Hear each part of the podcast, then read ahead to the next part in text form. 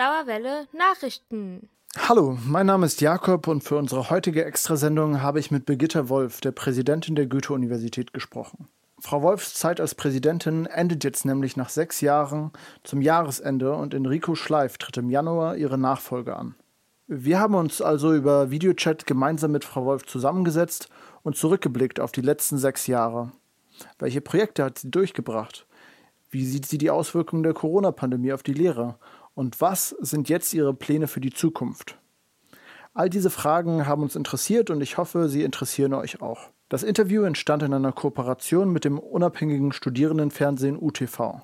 Die Videoaufnahmen des Interviews könnt ihr euch auf ihrem YouTube-Kanal UTV Frankfurt ansehen. Viel Spaß! Guten Tag, Frau Wolf. Vielen Dank, dass Sie sich heute Zeit genommen haben. Wir fangen mal direkt an. Äh, wir wollten ganz gerne gemeinsam mit Ihnen auf die letzten sechs Jahre Ihrer Amtszeit zurücksehen. Und uns interessiert da natürlich zuerst einmal, gibt es bestimmte Projekte in Ihrer Amtszeit, auf die Sie besonders stolz sind, die Sie äh, durchgeführt haben? Ja, vielen Dank, Herr Hofmann. Ähm, es gibt viele Projekte, bei denen ich mich gefreut habe, dass wir sie zusammen gut auf die Reihe gekriegt haben. Stolz ist so ein merkwürdiges Gefühl, ähm, das eigentlich nicht typisch für mich ist. Mhm. Was mich extrem gefreut hat, ist, ähm, dass wir auch nach dem Schock, der ja einige in der Uni doch sehr auch persönlich getroffen hat, 2017, ähm, als dann die Träume von der Exzellenz doch zunächst einmal etwas relativiert wurden, dass wir es geschafft haben, uns dann neu aufzustellen und vor allem viel intensiver, viel konstruktiver und auch abseits von allen möglichen Rollenspielen, die ja sonst zum Teil auch in der Uni laufen, gerade in den Gremien, dass wir es geschafft haben, dann wirklich eine völlig neue Kommunikationskultur zu entwickeln und ähm, uns in mancherlei Hinsicht auch neu aufgestellt haben. Das gilt für die wissenschaftliche Seite, also Forschung, die ich immer mit Lehrer auch zusammendenke. Dafür sind wir an der Uni, aber auch für viele andere Themen. Ähm, beispielsweise ähm, haben wir gemeinsam auch mit dem AStA einiges auf die Beine gestellt. Wir haben diese Initiative gestartet für den U-Bahn-Anschluss des Campus Westend. Ähm, dagegen gibt es eigentlich keine kritischen Stimmen mehr, dass Umweltverträglichkeitsuntersuchungen und Wirtschaftlichkeitsuntersuchungen von der Stadt jetzt durchgeführt würden, glaube ich, ist in unser aller Interesse.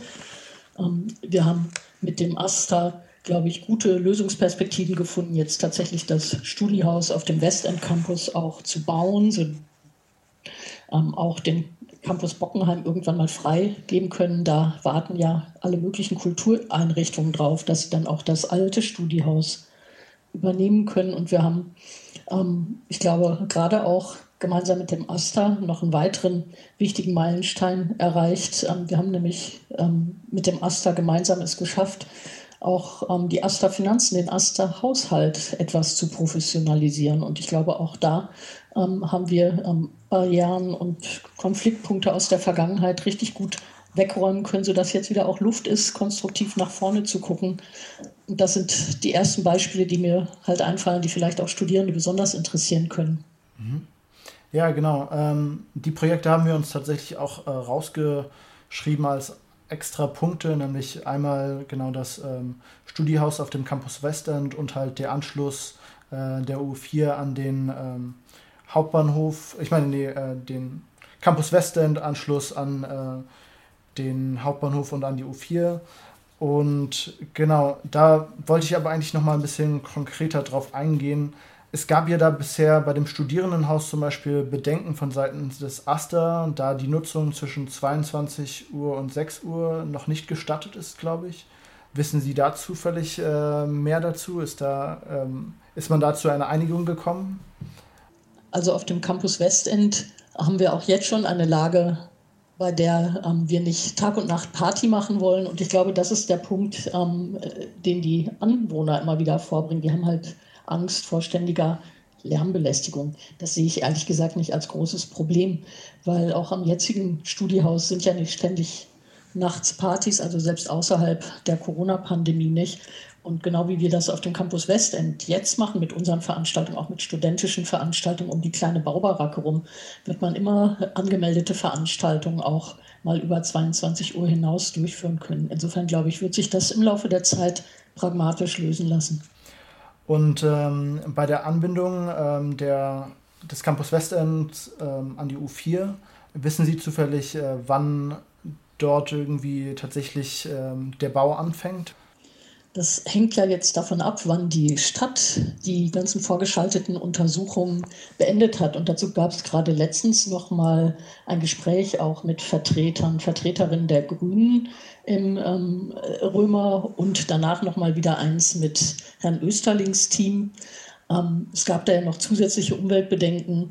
Ähm, nach den Auskünften, die wir erhalten haben, verzögert sich sozusagen jetzt der Planungsprozess nochmal durch diese zusätzlichen Umweltverträglichkeitsprüfungen um ein halbes Jahr. Aber ansonsten läuft der normale Planungsprozess. Wir rechnen gleichwohl nicht damit, dass der U-Bahn-Anschluss wirklich vor, sagen wir, 2030 ähm, richtig verfügbar ist. Also alle anderen Planungen, ich meine, wir kennen ja, wie das bei Bauprojekten ist, sind aus meiner Sicht sehr optimistisch. Und genau, jetzt interessieren uns natürlich auch noch ähm, Projekte, die Sie vielleicht ganz gerne umsetzen wollten oder in die Sie ähm, genau, auf die Sie gehofft hatten, dass sie umsetzbar sind, ähm, aber nicht umsetzen konnten. Gab es da einige Sachen, ähm, die Sie nicht umsetzen konnten? Um, ähm, naja, es gibt eine ganze Reihe Dinge, ähm, bei denen ich immer wieder mich gewundert habe, wie lange es dauert ähm, prinzipiell nicht umsetzbar, ähm, glaube ich, ist mir nichts begegnet. Ähm, aber beispielsweise die Planung für die ähm, neue Universitätsbibliothek, die hätte ich auch gerne schneller und schon weiter vorangetrieben. Ähm, da haben wir noch mit der Stadt und dem Land zu verhandeln, weil der sogenannte Grundstückstausch der uns das Gelände auf dem Campus, also im Bereich der ehemaligen berufsbildenden Schulen, äh, da äh, zugänglich macht, weil äh, dieser Grundstückstausch formal noch nicht abgeschlossen ist. Gleichwohl läuft alles, es geht nur häufig langsamer und das ist mir bei etlichen Projekten begegnet. Auch bei dem ähm, Center for Humanities, das wird ja ein ähm, Anbau an das Gebäude des DIPF auf dem Westend Campus nördlich von dem neu entstehenden Gebäude für die Sprach- und Kulturwissenschaften. Da soll ja auch ein wunderschönes großes Kunstwerk von IYY seine Heimat finden. Auch da hätte ich vor vier Jahren gehofft, dass das Gebäude jetzt fertig ist. Ähm, offensichtlich nicht. Aber ich glaube, so ist das ähm, beim Bauen im öffentlichen Sektor, dass alles halt doch sehr, sehr gründlich geplant und organisiert wird. Okay. Dann äh, wollen wir mal eine Überleitung zu einem anderen Thema machen, was glaube ich auch zurzeit, äh, also halt uns alle betrifft, äh, das Corona-Semester und halt die Corona-Pandemie. Wir mussten halt alle uns in ähm, die digitale Lehre einfinden. Äh, auch Sie befinden sich zurzeit im Homeoffice.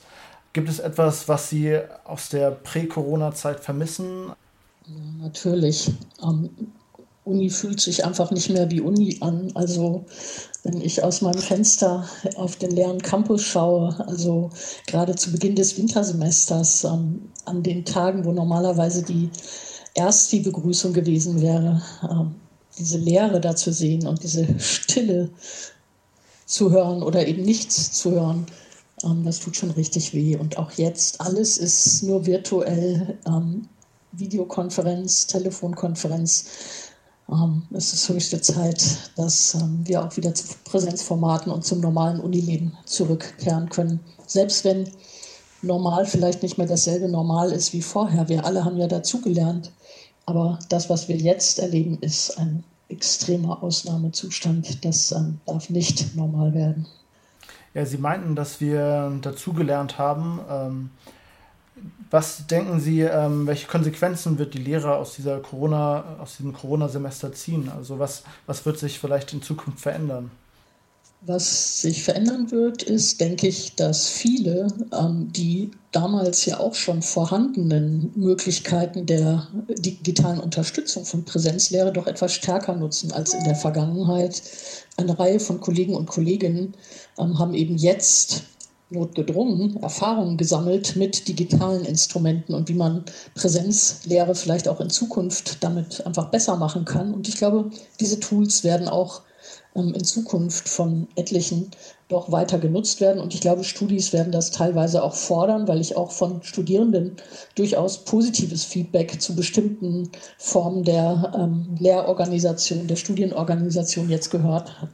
Und das werten wir natürlich sehr sorgfältig aus, auch gemeinsam mit anderen Universitäten in Hessen, ähm, aber auch über die Hochschulrektorkonferenz. Und ähm, ich glaube, wenn wir es positiv wenden wollen, ähm, können wir daraus lernen, wie man die digital unterstützte Präsenzuni, die wir ja im Grunde seit unserem Leitbild Digitale Lehre 2017 auch schon für uns festgelegt haben, wie man das vielleicht noch kreativer in der, als in der Vergangenheit leben kann. Hm. Und vielleicht lernen wir auch einige andere Dinge. Ähm, also wir haben ja im April 2020 doch eine Reihe von Bestimmungen unserer Studien- und Prüfungsrahmenordnung deutlich geändert. Und ich würde mir auch wünschen, dass wir den Mut zu mehr Flexibilität und mehr Freiräumen im Studium haben. Und ähm, auch das könnte ein positiver Effekt aus der Nachlese der Corona-Zeit, wenn sie denn mal vorbei ist, sein. Hm. Flexibilität, wie meinen Sie das jetzt genau? Beispielsweise was die Prüfungsformate angeht, was Fristen angeht. Ähm, ich fände es gut, wenn Prüfungen doch ähm, tendenziell weniger in Form von Standardklausuren abgewickelt werden. Prüfungen, so hat mir ein Prof in meinem Studium immer wieder gesagt, sollten doch eine Gelegenheit sein, für die Studierenden zu zeigen, was sie können und nicht äh, eine Gelegenheit für irgendwen abzuprüfen, was irgendwer möglicherweise nicht kann. Ähm, was ich mir auch wünschen würde, ist, dass wir bei der reduzierten, der Möglichkeit einer auf 25 Stunden pro ECTS reduzierten studentischen Zeitbelastung sei, bleiben würden. Wir waren da an der Obergrenze von Bologna in unseren eigenen Akkreditierungsstandards und ich finde nicht, dass wir immer den Maximalstandard, was die Ansprüche und Arbeitsbelastung ähm, in quantitativer Hinsicht angeht, sein müssen, sondern da können wir uns doch selber Freiräume, die wir jetzt ausprobieren, auch mal erhalten. Studium ist ja schließlich auch mehr als nur das Absolvieren von irgendwelchen Leistungen, um dann eine bestimmte Zahl an ECTS-Punkten zu bekommen. Und wenn Studium ähm, ernst genommen wird, muss Studium viel freier sein, als wir das teilweise praktizieren. So ist zumindest meine Wahrnehmung. Ja, ähm, dann wollten wir auf einen anderen Punkt eingehen, nämlich die, die Beziehung zum Aster und generell zur Studierendenschaft. Also in ihrer Zeit ähm, hier an der Uni ähm, gab es auch immer mal wieder Konflikte mit dem Aster. Ähm, da gab es zum Beispiel die ähm, Diskussionsveranstaltung mit dem äh, Polizeigewerkschafter Rainer Wendt bei der es dann halt zu dieser Diskussionsveranstaltung kam. Ähm, ja, ähm, wie denken Sie, ist es um die Meinungsfreiheit an der Universität bestellt? Da gab es auch in letzter Zeit diese Studie von Herrn Traunmüller ähm, und Rivers zu dem ähnlichen Thema. Also ich glaube, da haben wir alle auch einen gemeinsamen Lernprozess erlebt. Bei der Veranstaltung von Herrn Wendt war ja das Bemerkenswerte, dass sie nicht stattfand. Die Frau Schröder hat ihn eingeladen, dann gab es Proteste und jemand aus ihrem Team hat ihn ganz schnell wieder ausgeladen. Ähm, und dann gab es eine Veranstaltung, ähm, von der ich persönlich zumindest im Nachhinein meine, ähm, sie hätte vielleicht wirklich nicht auf dem Campus stattfinden können. Aber wir wollten auch ein sehr deutliches Zeichen gegen die Cancel-Kultur, die sogenannte, setzen. Deswegen fand diese Veranstaltung dann statt, trotz auch wissenschaftlicher Bedenken, die sich aber im Nachhinein durchaus bestätigt haben. Ich glaube, es ist ganz wichtig ähm, für die Organisation universitärer Diskurse den Unterschied zwischen Meinungsfreiheit und Wissenschaftsfreiheit immer wieder zu betonen. Der Campus ist kein Stammtisch und es geht auf dem Campus auch nicht nur um Meinungsfreiheit, sondern es geht um Diskursfreiheit nach akademischen Standards. Und da ist es eben wichtig, dass Behauptungen so formuliert werden, dass sie sich auch dem Diskurs stellen, dass sie auch falsifiziert werden können, dass ähm, Positionen begründet werden nach den üblichen wissenschaftlichen Kriterien. Nämlich nur dann entsteht Erkenntnisfortschritt, wenn man sich nur unreflektiert und schlecht begründete Positionen wechselseitig an den Kopf schmeißt, entsteht im schlimmsten Fall Hass. Und genau das brauchen wir ja alles nicht. Und da haben wir auch gemeinsam als universitäre Community ähm, eine gesellschaftliche Funktion, den Anspruch, vielleicht auch ein bisschen vorbildlich zu sein, was qualifizierte Diskultur, Diskurskultur angeht. Und ich glaube, da haben wir Fortschritte gemacht. Denken Sie, die sogenannte Kopftuchkonferenz von ähm, Frau Schröter. Ähm, da gab es ja wirklich Forderungen, die bis an die Grenze des verfassungsrechtlich mehr als Bedenklichen gingen. Also ich solle sie entlassen.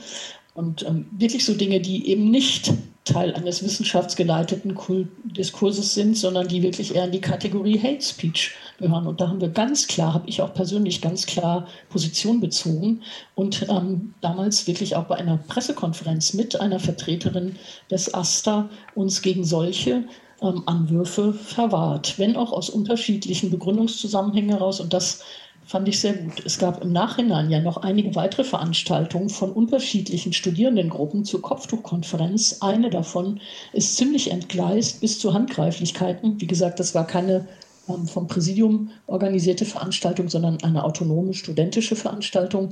Und bei der dann folgenden studentischen Veranstaltung gab es vorher einen intensiven Austausch zwischen AStA und Präsidium und ähm, es war damals so, dass dann sogar wir als Präsidium eingeladen wurden, doch an der Veranstaltung teilzunehmen, in der Hoffnung, dass es dann zu einer gewissen Kultivierung der Veranstaltung und Mäßigung führt. Und in der Tat ist ähm, Vizepräsident ähm, Erb als für Studium und Lehre ähm, besonders verantwortlicher Vizepräsident dann mit einigen aus meinem Team auch bei der Veranstaltung gewesen. Und das muss ein extrem konstruktiver und eben auch kultivierter Diskurs geworden sein. Und ähm, wenn es uns gelungen sein sollte, ähm, da auch wirklich neue Maßstäbe für uns gemeinsam zu entwickeln, die dazu führen, dass wir uns eben nicht überspitzt gesagt, die Köpfe einschlagen und uns anbrüllen, sondern Argumente miteinander austauschen, dann ist das was, was für unsere Uni extrem wertvoll ist. Und diese Entwicklung in den internen Diskursen habe ich auch in anderen Kontexten erlebt, beispielsweise im Senat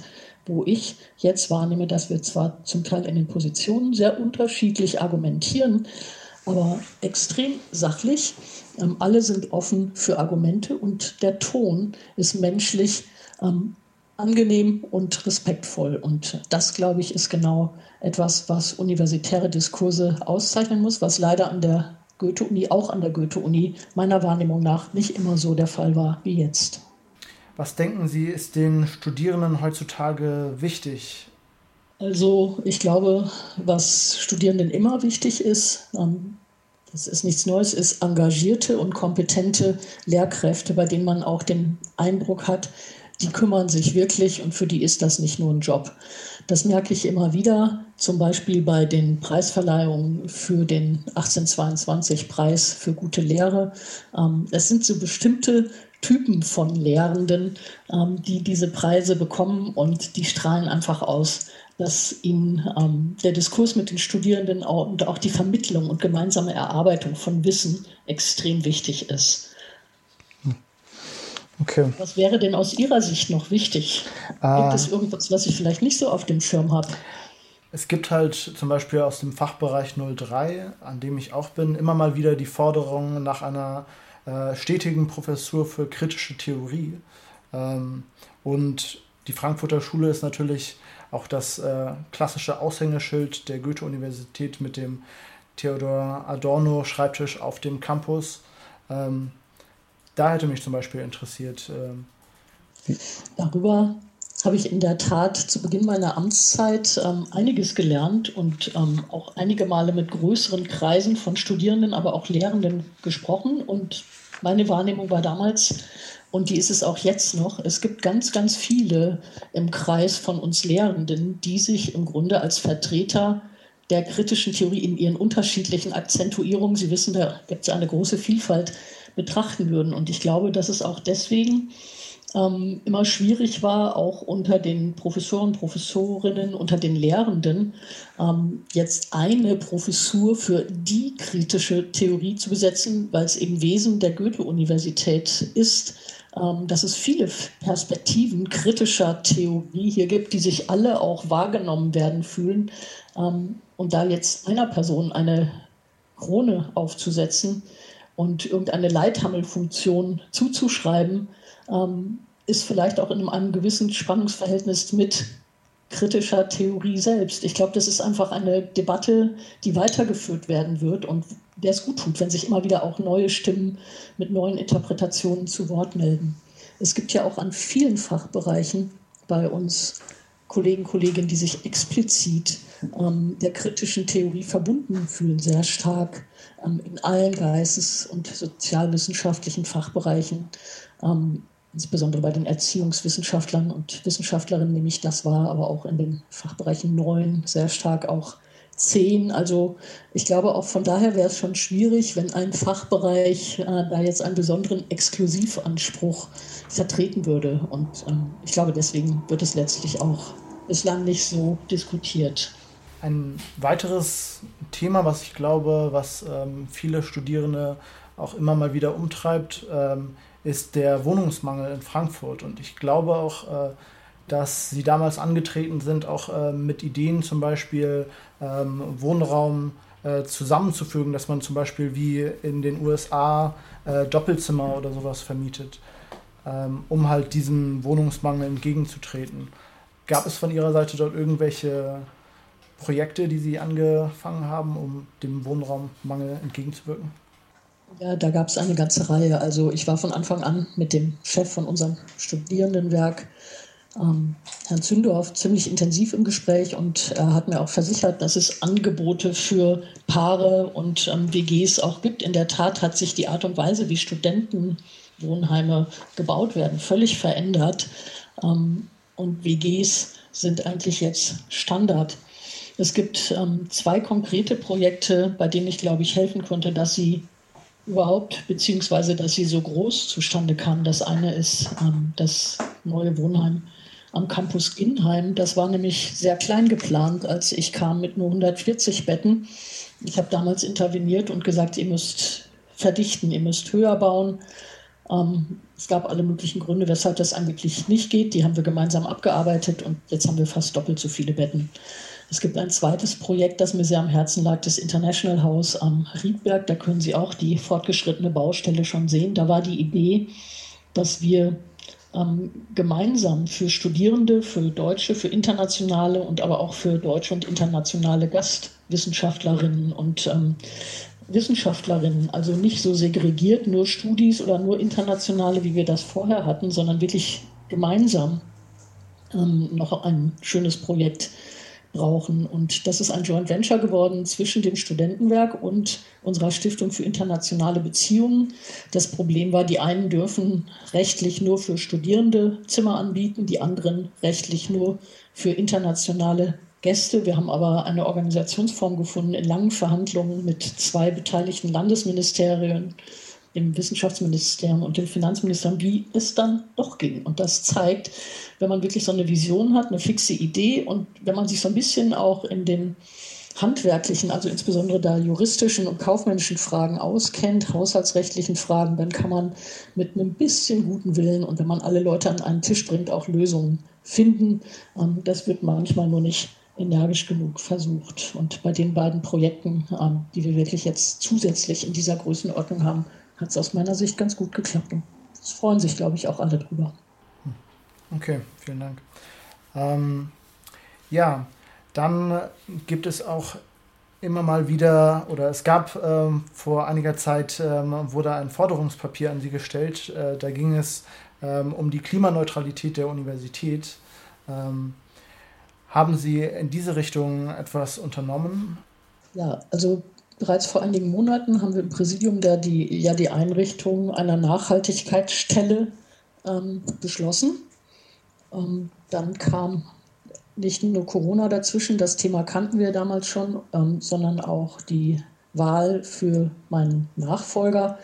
Und es gibt inzwischen eine ganze Reihe Pläne, ähm, dieses Büro erstmal einzurichten und dann Schritt für Schritt hochzuskalieren. Es gibt jetzt auch erste Überlegungen über eine ähm, schnelle personelle Besetzung. Ich gehe davon aus, dass das jetzt ganz schnell in Gang kommt und dass wir damit auch einen Menschen haben, eine Person, die sich wirklich hauptamtlich ausschließlich um dieses Thema kümmert.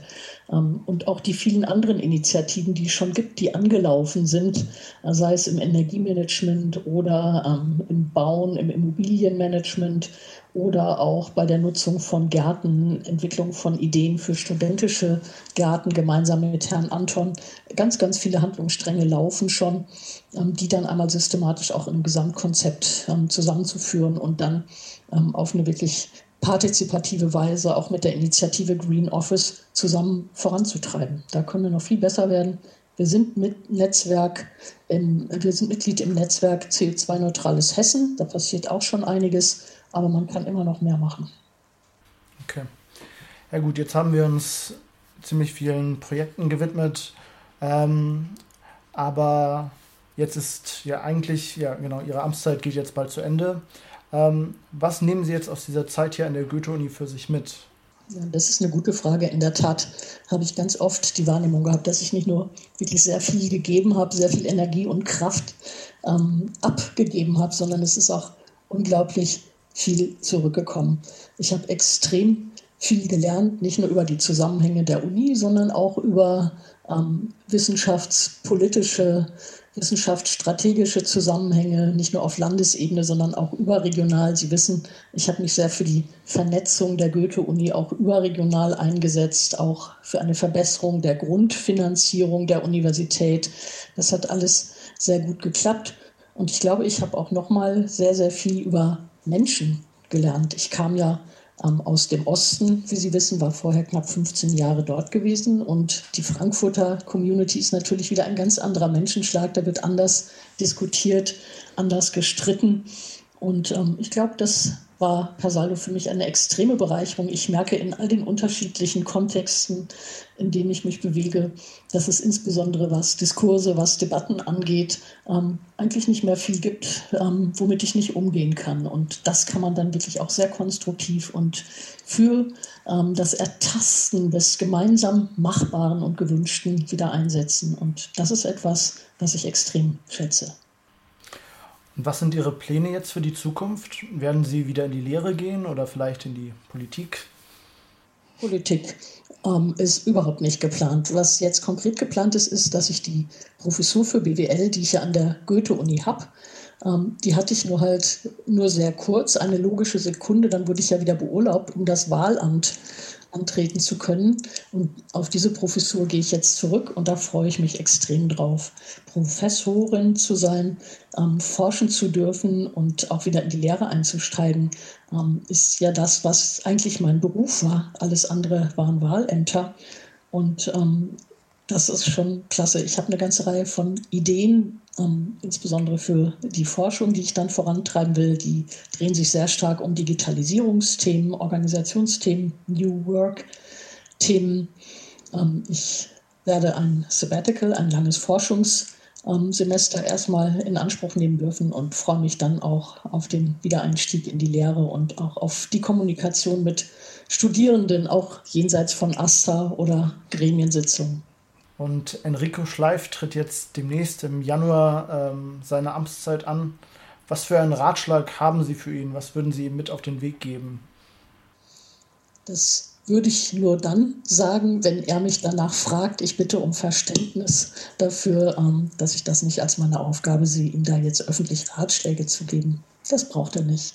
Dann ähm, war es das eigentlich von meiner Seite aus mit Fragen. Gibt es noch Sachen, die Sie gerne deren Studierendenschaft äh, sagen würden, was Sie gerne noch vom Herzen äh, loswerden wollen?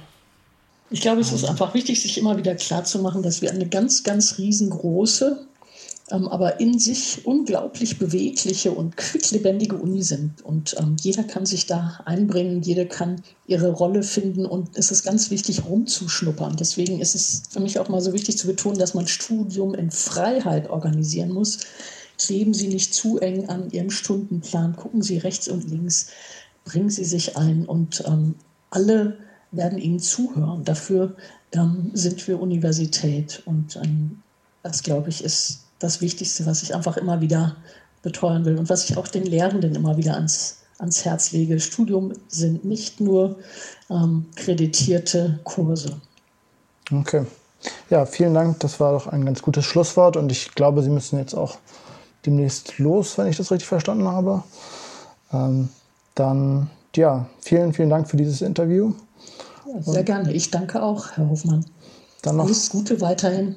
Danke. Man sieht sich, hoffe ich. Ja. Tschüss. Ciao, ciao.